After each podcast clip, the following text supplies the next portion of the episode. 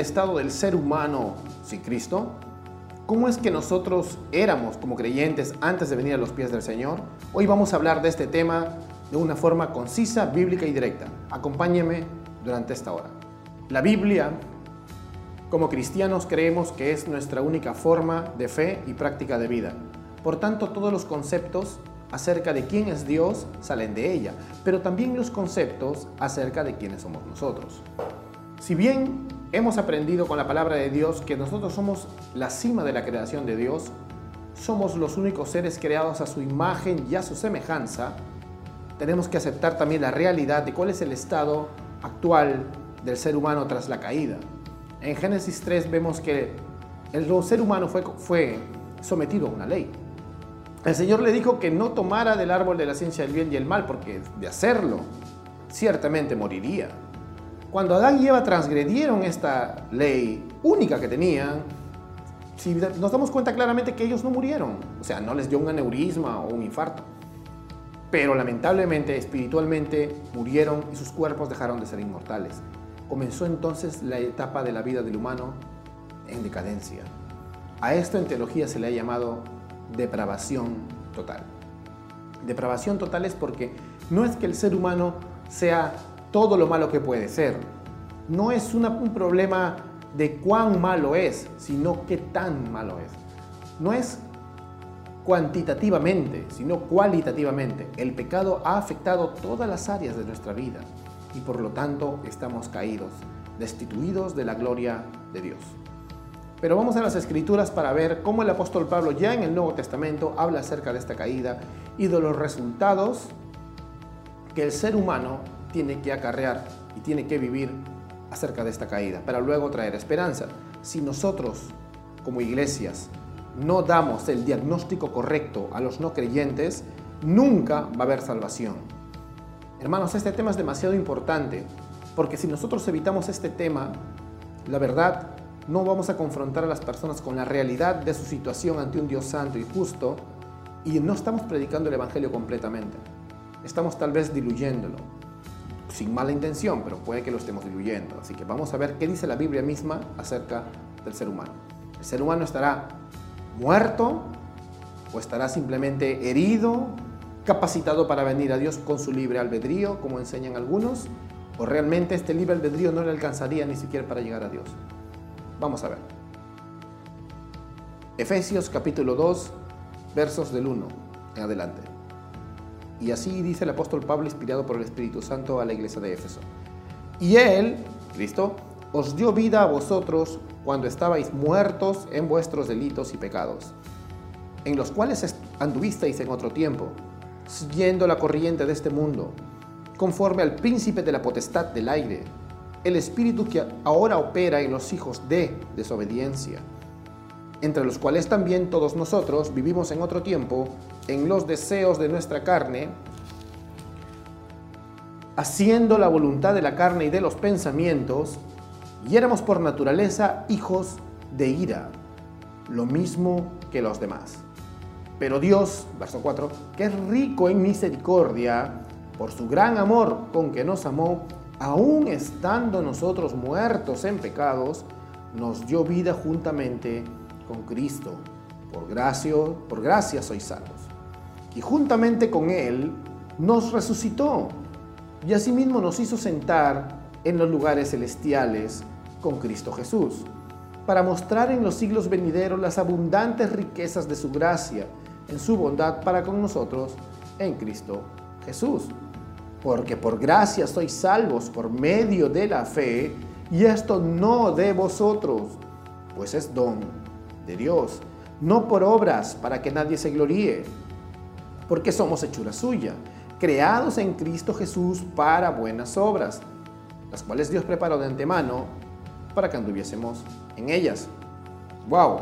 El apóstol Pablo acaba de pintar todo el panorama de cómo eran los efesios antes de haber sido nacidos de nuevo y cómo es que el Señor los ha salvado. Vamos a centrarnos en el pasaje, en esta porción desde el principio.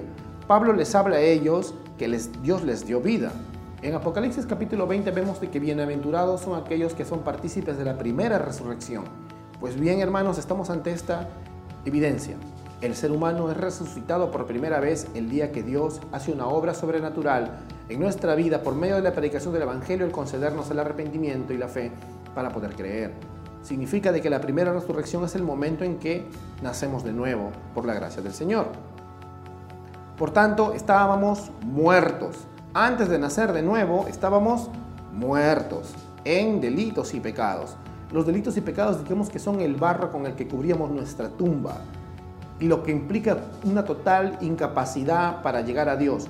No solamente por una voluntad negativa de llegar a Dios, sino que tampoco no podíamos. Ahora algunos dirán, ¿y qué pasaría si algún hermano, alguna persona no diría, qué pasaría si un ser humano, qué pasaría si un ser humano pudiera querer llegar a Dios? La, primero tenemos que dejar en claro que estábamos muertos en delitos y pecados y que ningún humano sin una obra sobrenatural del Espíritu Santo quiere venir a Dios. Si este humano da evidencias de querer venir a Dios realmente de forma sincera, es que ha habido una obra en él porque un muerto no puede reaccionar a ningún llamado. Y eso lo vamos a ver. ¿Cuáles son las consecuencias entonces de esta caída que vimos en Génesis? Primero también el mismo Génesis, en el capítulo 6, en el verso 5, vemos que el Señor dice que la maldad del ser humano en la tierra era muy grande y que todos, no la mitad, no la cuarta parte, no el 80%, todos sus pensamientos tendían siempre hacia el mal. Lo mismo que acá dice la palabra de Dios, que seguíamos la corriente de este mundo. Siempre el ser humano sigue la corriente de este mundo, incluso las cosas que hace, entre comillas, de buena intención o incluso nuestras justicias, porque los profetas hablan que nuestras justicias son trapos de inmundicia. Es decir, que, que el ser humano puede tener justicias. Ahora uno dirá, pero ¿cómo es posible si tú me estás hablando de que el ser humano no es justo? ¿Cómo es posible que tenga justicias? Bueno, el ser humano, como decía el teólogo Edwin Palmer en su libro Con Doctrinas Claves, puede que haga justicia en algunas formas. Por ejemplo, el ateo, que en el campo de batalla ve que su amigo está herido y le va a explotar una granada de esquirlas y, él piensa que su vida no vale nada, entonces se tira encima de la granada y muere como un héroe de guerra y es recordado por siempre por su nación, pero no por eso se ha salvado.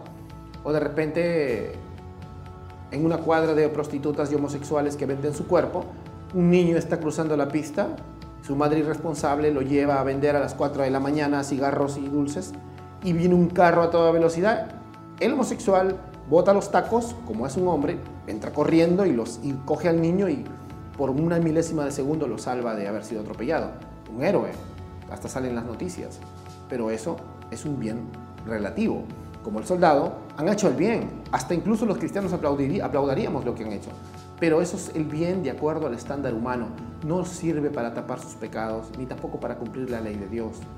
Entonces, Palmer le llama esto el bien y el mal relativos, porque están solamente hechos de acuerdo al estándar humano. Nosotros, en este caso, no estamos hablando del estándar humano, sino de la ley de Dios, incumplible, donde todos nuestros pensamientos tienden siempre hacia el mal. Entonces estábamos en la corriente de este mundo. Generalmente este mundo tiene una cosmovisión anticristiana y por eso es que muchas veces este, la Biblia dice anticristos a los que abandonan la fe o a los que traicionan la fe, porque hay personas que abandonan la fe y otros que dicen ser cristianos pero tienen cosmovisiones anticristianas. Esos son los traidores a la fe, o más conocido como los anticristos en la Biblia, en Juan, en las cartas juaninas. Entonces, nosotros andábamos antes en la corriente de este mundo, no conocíamos a Dios. Si el mundo decía A, nosotros apoyábamos esa cosmovisión. Si el mundo define, define doctrinas y pensamientos anticristianos, nosotros lo defendíamos. Y si no estábamos de acuerdo por alguna especie de moralismo, simplemente nos negábamos a defender el cristianismo porque no era nuestro problema. Y efectivamente no lo era, ya que no éramos parte del cuerpo de Cristo.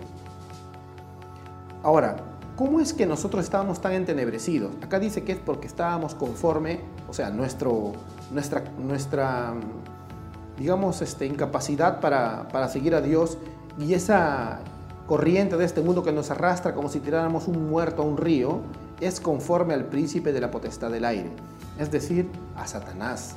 Ahora, no significa, como le decía, muy bien les dijo Jesús a los fariseos, vosotros sois de vuestro padre el diablo, no significa que el diablo nos haya creado o que seamos hijos del diablo en el sentido ontológico, sino que estamos haciendo la voluntad del rebelde, haciendo la voluntad de aquel que se revela contra Dios, revelándonos también contra nuestro Creador. Y este espíritu dice que ahora opera en los hijos de desobediencia. Hay que habría que preguntarnos, ¿quién es hijo de desobediencia? ¿No somos todos acaso hijos de desobediencia? ¿No todos hemos pasado estas etapas? Tú que eres creyente, como Pablo le habla a los efesios, tú amigo de Efesio, Éfeso, tú amigo de Éfeso, ¿no recuerdas cuando no eras creyente? ¿No operaba en ti este mismo espíritu? Es decir, este mismo carácter rebelde contra Dios, porque no significa que estabas endemoniado, sino que tenías el mismo carácter de Satanás, el mismo carácter egocéntrico, el mismo carácter antidios, siempre usando tal vez la fe de alguna manera para poder cumplir tus propios sueños, o tal vez negando la fe porque no te dejaba cumplir tus sueños, porque uno siempre está buscando hacer lo que quiere y no la voluntad del Señor. Entonces, eso es estar en la corriente de este mundo. Y es la voluntad de Satanás que tú pierdas todo siguiendo la corriente de este mundo. Luego dice también que los, hijos de la, de la, desobediencia, entre estos estamos también todos nosotros. Pablo no se, no se excluye, Pablo se incluye entre aquellos que son hijos de desobediencia. Pablo se incluye. Él dice, todos nosotros vivimos en otro tiempo en los deseos de nuestra carne, haciendo la voluntad de la carne y de los pensamientos. Es decir, toda nuestra carne, nuestra voluntad, nuestra razón, nuestro corazón, nuestras emociones eran esclavos del pecado. El pecado estaba inundando todo nuestro ser y por eso dice que éramos por naturaleza hijos de ira. A veces en, en la Reina Valera vemos hijos de algo y cree, te pones a pensar, ¿cómo que hijo de ira? ¿Qué significa esto? Significa que eras perdido y que estabas bajo la condenación. Por ejemplo, había algunos discípulos que le llamaban los hijos del trueno, pero no es que el trueno los haya creado, sino que eran unas personas con un carácter muy difícil. ¿no? eres como un trueno. En este caso estábamos bajo la ira de Dios. Y estar bajo la ira de Dios es lo peor que te puede pasar, porque significa que estás condenado. Como dice Juan 3, dice a lo que él vino a salvar al mundo, pero los que no han creído ya han sido condenados. No es que Dios en el día final, como dice una secta conocida, va a abrir los libros y va a hacer un juicio investigativo para buscar a ver quién, quién es salvo y quién no. Nosotros nacemos condenados, pero Dios por su misericordia y su gracia nos ha llamado efectivamente y eficazmente para aplicar la redención que hizo hace dos mil años y eso es lo que nos salva a nosotros. Entonces hay que entender que antes de ser creyente amigo cristiano que me estás escuchando, como los efesios, debemos comprender que estábamos muertos y así está la gente que está allá afuera. Si vemos a Ezequiel capítulo 37, vemos que el profeta es enviado a un valle de huesos secos.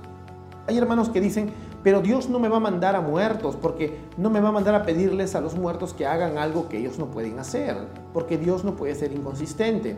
Y te recuerdo también que Ezequiel no dijo nada de esto. Ezequiel se sometió a su Señor. Y le dijo, tú lo sabes Señor, cuando el, cuando el Señor le pregunta al profeta, como siempre nuestro Señor hace sus preguntas retóricas y le dice, ¿vivirán estos huesos? Y el profeta no le dice, o oh, sí Señor, declaro que vivirán, en un exceso de triunfalismo personal y egocentrismo, como diciendo voy a ser usado por el Señor, pero tampoco niega el poder de Dios y es pesimista y dice, no Señor, ¿cómo me vas a mandar a hablarle a huesos secos? No te pases. No, Ezequiel dice, tú lo sabes Señor deja la soberanía de Dios la salvación de estos cadáveres secos, porque ya eran secos. Y el Señor le dice, profetiza sobre ellos. Y es lo mismo que tenemos que hacer nosotros. Y vendrá el Espíritu Santo y los salvará. ¿Por qué? Porque dice el verso 4 que Dios que es rico en misericordia por su gran amor con que nos amó, aún estando muertos, o sea, siendo parte de este valle, muertos en pecados, nos dio vida juntamente con Cristo. ¿Por qué? Porque todos aquellos que están en Cristo, cuando Él resucitó, resucitamos con Él. Por eso, cuando tú naces de nuevo, eres bienaventurado en la primera resurrección. ¿Por qué? Por gracia sois salvos. El Señor tuvo gracia de nosotros. Imagínate, estábamos muertos, rebeldes, no queríamos hacer nada. No queríamos, no queríamos a Dios. Como decía un predicador conocido cuando le preguntaron sobre esto, si nos hubieran abierto solo los ojos y no cambiado el corazón, hubiéramos visto a Dios y lo hubiéramos rechazado. Nos hubiéramos metido nosotros mismos al infierno y cerrado la puerta con llave porque aborrecíamos a Dios, dice Romanos capítulo 1 del 18 al 32. Éramos enemigos de Dios. Pero juntamente con Él, dice, nos resucitó y nos hizo sentar en los lugares celestiales. Dios es tan bueno que rescata a sus enemigos, los adopta y los hace parte de una familia de sacerdotes y reyes. Los hace parte de un plan maravilloso y glorioso para su gloria, que ahora viene a ser un plan maravilloso y glorioso para nuestra vida, por pura gracia. Porque dice la palabra aquí, por gracia sois salvos por medio de la fe. Esa fe que Él nos ha concedido para creer en Él. Y esto no es de nosotros, pues. No es ningún mérito humano. Tú eres un muerto, un hueso seco. Pero cuando alguien te predica el Evangelio, te sembró la palabra de Dios, el Espíritu Santo hizo una obra a través de esta palabra y por eso es un don de Dios, es un regalo la salvación. Hermanos, la salvación es un regalo. No, no desperdicies tu vida. No estés discutiendo vanas tonterías, en vanas genealogías, como dice Pablo, o sea, en discusiones interminables que no traen provecho. Hay muchas almas allá afuera que es un valle de huesos secos que no puedes convencer ni manipular con emociones, que no vas a poder atraer a ti con otra cosa. Puedes atraer personas, pero ellos no van a nacer de nuevo si no, tú no predicas la palabra tal como es, porque están muertos, hermanos. Porque por gracia seremos salvos y ellos también serán salvos por gracia. Pero el Señor te está diciendo, ve al valle de los huesos secos y profetiza, predícales el Evangelio, predica la buena nueva, habla de la gracia de Dios, confronta el pecado, llámalos al arrepentimiento y el Señor va a obrar. Porque esto es lo que el Señor quiere, que entendamos que la gracia es gratis. Tú tienes que anunciarle al mundo primero su condición y luego llamarlos al arrepentimiento y decirles que la gracia del Señor está lista. El Señor en Juan capítulo 6, verso 37 dice, el que viene a mí, yo no le echaré fuera. Y en Apocalipsis 22, 17 dice que el que quiera que venga y tome del agua de vida eterna. No es una contradicción. Tú no, no, importa que el Señor te está mandando a huesos secos, tú tienes que obedecer y decirle hueso seco, ven y toma del agua y no contradecir a Dios. Si el Señor te está mandando es porque Él es tan poderoso que te está diciendo, ¿quieres ver mi gloria? Háblale esos huesos para que veas lo que voy a hacer. Así que hermano, te dejo esta doctrina de la aprobación total para que tu corazón se llene de, de, pasión por la gloria de Dios en nuevas almas resucitadas para Él, en almas que ahora le van a adorar, que van a luchar contra el pecado, que sabes que van a estar en las manos de Dios sentadas en los lugares celestiales junto contigo, porque somos hechura suya. Él nos ha creado ahora para buenas obras, las cuales Dios preparó de antemano para que anduviésemos en ella. El Señor te salvó para que tú le sirvas a través de la predicación del Evangelio a los que están allá afuera. Él no te salvó para que te quedes sentado, Él no te salvó para que tú simplemente creas que eres salvo y listo. No, Él te salvó para que tú actúes, para que tú vivas para Él, para que tú prediques el Evangelio y para que lo tengas siempre en tu corazón en una adoración constante todos los días y las horas de tu vida. Espero que esta clase acerca de lo que es el ser humano antes de ser cristiano te sirva para que tu corazón se emocione como los grandes evangelistas del pasado y amen la gloria de Dios en las vidas que estén alrededor de sus ciudades y ores y clames por ser lleno del Espíritu Santo y tener la valentía de poder predicarles acerca de este gran, poderoso, grandioso y hermoso Dios que está queriendo salvar estas almas y que, que está queriendo usarte para su gloria. Nos vemos en el próximo podcast.